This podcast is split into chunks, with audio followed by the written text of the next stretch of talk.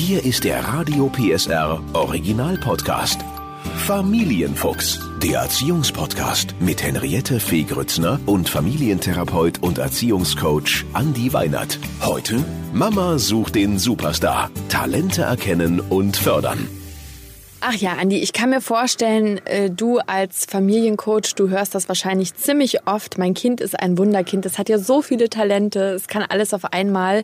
Glaubst du, dass es ganz oft so ist, dass Kinder wirklich so viele Talente haben oder wollen die Eltern die so zum Geigenunterricht, Klavierunterricht, Chor hinschleifen? Wie ist so der Trend? Also ich glaube schon tatsächlich, dass an jedem Kind ein Superstar auch steckt und dass alle Kinder unglaublich viele Talente auch haben. Die Frage, die ja etwas eher dann immer zu stellen ist, ist, gebe ich mir auch Mühe, mein Kind mit den äh, Supertalenten, die vielleicht nicht unbedingt für mich Supertalente sind, auch zu akzeptieren. Das heißt, möglicherweise hat mein Kind ganz andere Interessen, als ich mir vorgestellt habe. Mhm. Kommen wir mal zu den klassischen Talenten. Ja, ich sag mal jetzt mhm. zum Beispiel das Thema Klavierspielen. Mein Kind kommt auf die fixe Idee und sagt, Mama, Papa, ich habe mir überlegt, ich möchte Klavier lernen. Mhm. Sollte ich jeder fixen Idee nachgehen und sagen, ja, ich fördere dich in allem, was du möchtest, oder sollte ich sagen, ich warte mal ab, ob du das in zwei Wochen auch immer noch erwähnst? Ich glaube, es kommt immer so ein bisschen darauf an, wie viel an Organisation und an Aufwand einfach drumherum steht, wenn so ein neues Hobby begonnen werden soll. Ne? Also ich glaube, wenn das Kind so auf die Idee kommt zu sagen, Mensch, ich will jetzt mal gucken, ich finde Angeln ganz faszinierend, dann kann man das sicherlich mit dem Kind mal organisieren. Für das Beispiel, was du jetzt gerade gebracht hattest, Klavier spielen lernen, ist ja tatsächlich auch mit Umständen verbunden, die erstmal auch organisiert werden müssen. Naja, und dann heißt es ja jeden Tag üben. Und dann ist ja die Frage, man kennt ja sein Kind mehr mhm. oder weniger gut, mhm. aber die Frage ist natürlich, hält das das Kind das dann auch durch, jeden Tag zu üben, sonst hat man ja auch kein Erfolgserlebnis und dann hat man auch schnell keine Lust mehr. Was würdest du sagen, dem nachgehen und sagen, probier alles aus oder?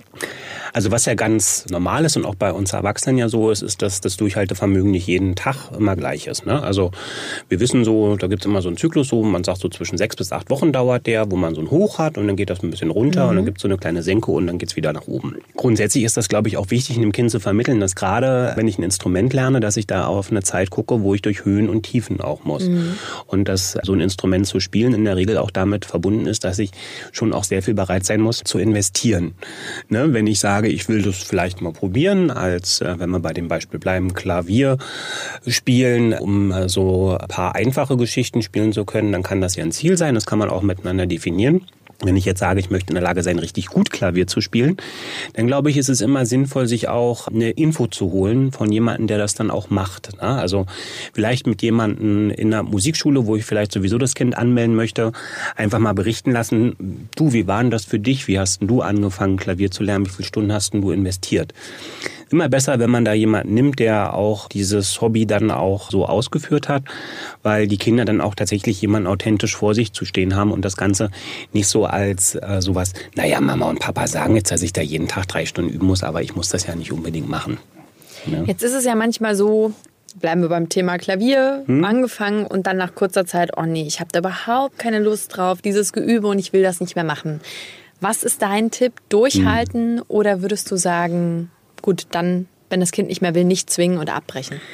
Also so wie ich dir gerade schon erzählt habe, ist es ja so, dass es sowieso immer so Höhen und Tiefen gibt, die in der Regel so anderthalb bis zwei Monate dauern. Und tatsächlich sollte man auch, wenn das Kind jetzt sagt, ich will jetzt aufhören, für sich selber diesen, diesen Umstand ein Stück weit auch nutzen und sagen, okay, wir probieren es mal zwei Monate maximal weiter. Mhm. Ne, dass man also tatsächlich dann auch sagt, man bricht es nicht sofort ab. Mhm.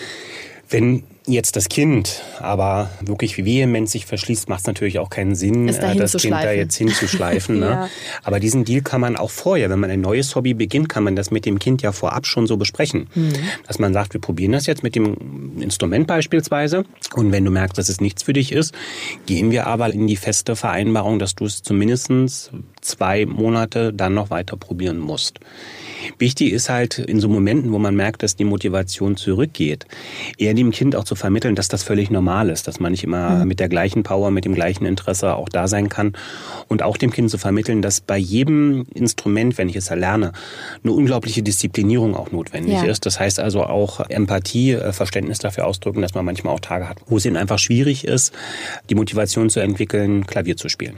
Ich glaube, ich, was ich auch mal so eine ganz wichtige Geschichte finde, dass die Entscheidung, ein bestimmtes Hobby jetzt zu beenden, ist auch eine Entscheidung für einen Moment. Das ist ja etwas, das man auch relativ unkompliziert, auch wenn man ein bisschen älter geworden ist, wieder aufnehmen kann. Mhm.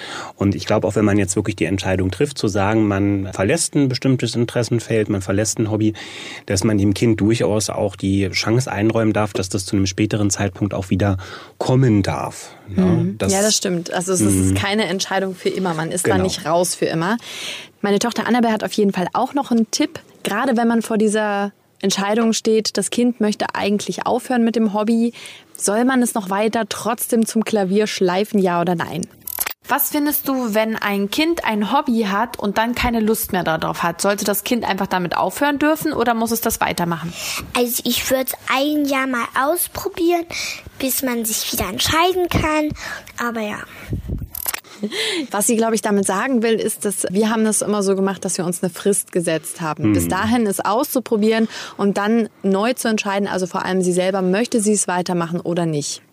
Und ich glaube tatsächlich, dieser, dieses Angebot zur Selbstbestimmung, die dann aber eine Anleitung auch über einen bestimmten Zeitraum bekommt, ist der richtige Weg dazu, weil tatsächlich die Kinder damit auch ja verantwortungsbewusstes Handeln, verantwortungsbewusste Entscheidungen treffen, auch für das nächste Hobby damit ja besser lernen können. Ne? Weil dann hört dieses heute dies, morgen das schon aufgrund dessen, dass ich sage, okay, ich muss jetzt eine Zeit lang auch Verantwortung für diese Entscheidung übernehmen, auch ein Stück weit auf. Jetzt ist es ja trotzdem so, bleiben wir beim Thema Instrument, dass man ja dann auch manchmal sagen muss, du müsstest jetzt wirklich mal üben heute. Wie kriege ich denn mein Kind dahin? Oder muss ich sagen, du wolltest das? Also wenn du jetzt nicht übst, dann ist das dein Bier. Auch da kann man wieder nicht so eine allgemeine Empfehlung aussprechen, weil eine fehlende Motivation kann ja ähm, ganz, ganz verschiedene Ursachen mhm. haben. Wenn das Kind heute wirklich, man merkt, das war ein sehr anstrengender Tag in der Schule, es wurden eventuell Klassenarbeiten geschrieben, dann denke ich, ist es auch völlig okay, dass man an so einem Punkt auch einfach mal sagt, okay, heute müsste geübt werden, aber ich merke, das funktioniert nicht. Mhm. Wenn man merkt, es baut sich vielleicht auch so eine allgemeine Unlust auf, dass es auch wirklich so ist, dass das Kind sagt, ich will dieses Instrument nicht mehr spielen, überlege vielleicht sogar das Instrument auch wieder abzuwählen, dass man dann natürlich auch guckt, dann bringt auch künstliches Druckerzeugen mhm. in der mhm. Regel nichts. Mhm. Aber man kann das Ganze ja auch in bestimmten Kontexten, wenn das Ganze ein bisschen kippelig ist, insofern wieder positiv begleiten, dass man sagt, hey komm, denk mal dran, dein Instrument zu spielen. Was ist denn das letzte Stück, woran du dich erinnern kannst, was du gut gespielt hast? Wollen wir damit mal anfangen? Und auch hier kann man wieder sagen, wenn du jetzt 20 oder 30 Minuten ähm, geübt hast, dann wird es beispielsweise ähm, als Belohnung dies oder das oder jenes dann auch für dich geben. Und damit kann dann die Motivation zu sagen, jetzt lohnt sich auch wieder steigern. Kleiner Tipp von mir ist, ich weiß aber nicht, ob das für alle Kinder gilt. Was wir ja. manchmal machen, ist, wir spielen dann Konzert. Also ich, ich, darf dann mit sitzen und darf dann der, darf dann der öffentlichen Probe zuschauen. ich bin dann aber manchmal eben auch der Notenständer. Musst du dich dann auch verkleiden? Oder? manchmal. manchmal. Du hast es gerade schon angesprochen. Großes Thema ist ja montags Geige, dienstags Fußball, mhm. mittwochs das. Wann ist es zu viel? Und man merkt eigentlich, das Kind ist überfordert mit Schule und Hobbys. Erstens, woran merke ich das? Und zweitens, was mache ich? Also ich glaube, man merkt das ganz deutlich daran, wenn die Lustlosigkeit einfach zunehmend Überhand gewinnt. Mhm. Wenn man merkt, das Kind schleppt sich so durch den Tag.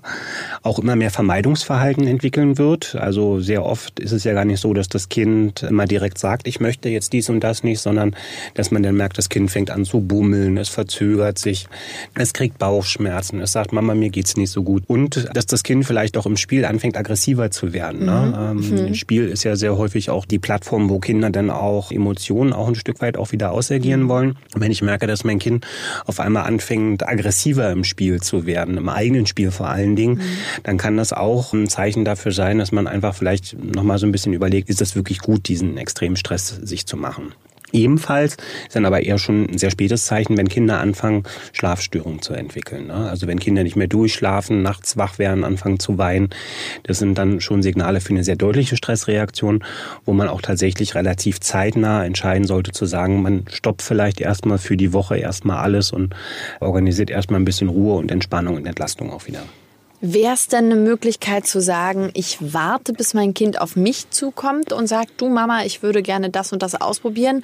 Oder sollte man von außen Impulse reingeben? Probier doch mal Breakdance. Also was glaubst du ist der bessere Weg? Das eine muss ja nicht ohne das andere stattfinden. Ne? Also mhm. ich kann ja dem Kind immer mal wieder Angebote auch machen. Das denke ich, das ist auch sinnvoll. Weil woher soll ein Kind wissen, dass es bestimmte Dinge auch gibt? Da kann man sicherlich auch gut einfach auch Angebote machen, aber dem Kind eben auch immer die Möglichkeit geben, auch eigene Dinge mit einzubringen. Ähm, nicht jedes Hobby wird sich realisieren lassen, nicht alle Hobbys sind vielleicht auch dauerhaft sinnvoll, ne? aber das Kind einfach auch mit eigenen Ideen fördern das finde ich halt auch wieder so eine schöne Geschichte, weil das kann ja auch wieder Zeit sein, um gemeinsame Familienzeit zu gestalten. Ne? Also wenn das Kind sagt, es möchte jetzt Golf spielen lernen, weil es in irgendeinem Kontext äh, von Golf gehört hat und das ganz interessant findet, dann einfach mal zu überlegen, wie ist ein Golf überhaupt aufgebaut, wie funktioniert denn das, was mhm. heißt denn das, warum ist denn das ein Sport? Das ist ja auch wieder eine wunderbare Möglichkeit, wie man mit dem Kind gemeinsame Interessenzeit teilen kann. Und dann haben wir noch die große Frage, das, was die Eltern sich vorstellen. Sagen wir mal, der Papa stellt sich vor, das Kind soll Eishockeyspieler werden, wie der Papa. Das Kind ist aber eigentlich eine kleine, zarte Tänzerin, möchte lieber zum Tanzen. Was macht man denn da? Der Papa sollte das Hobby wieder aufnehmen.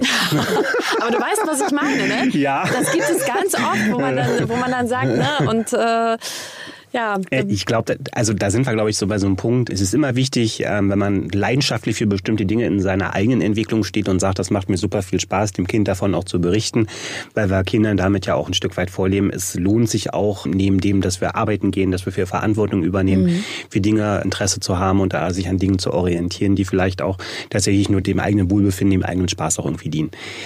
Grundsätzlich das auf das Kind übertragen zu wollen, ist sicherlich eine hübsche Idee, aber die funktioniert, spätestens in der Pubertät funktioniert die dann ja auch mhm. nicht mehr. Ne? Das heißt also, natürlich ist das unter Umständen enttäuschend, wenn der Papa dann feststellt, Eishockey ist nicht so. Aber in der Regel geht das Leben auch weiter. Und da sind wir wieder bei dem Punkt.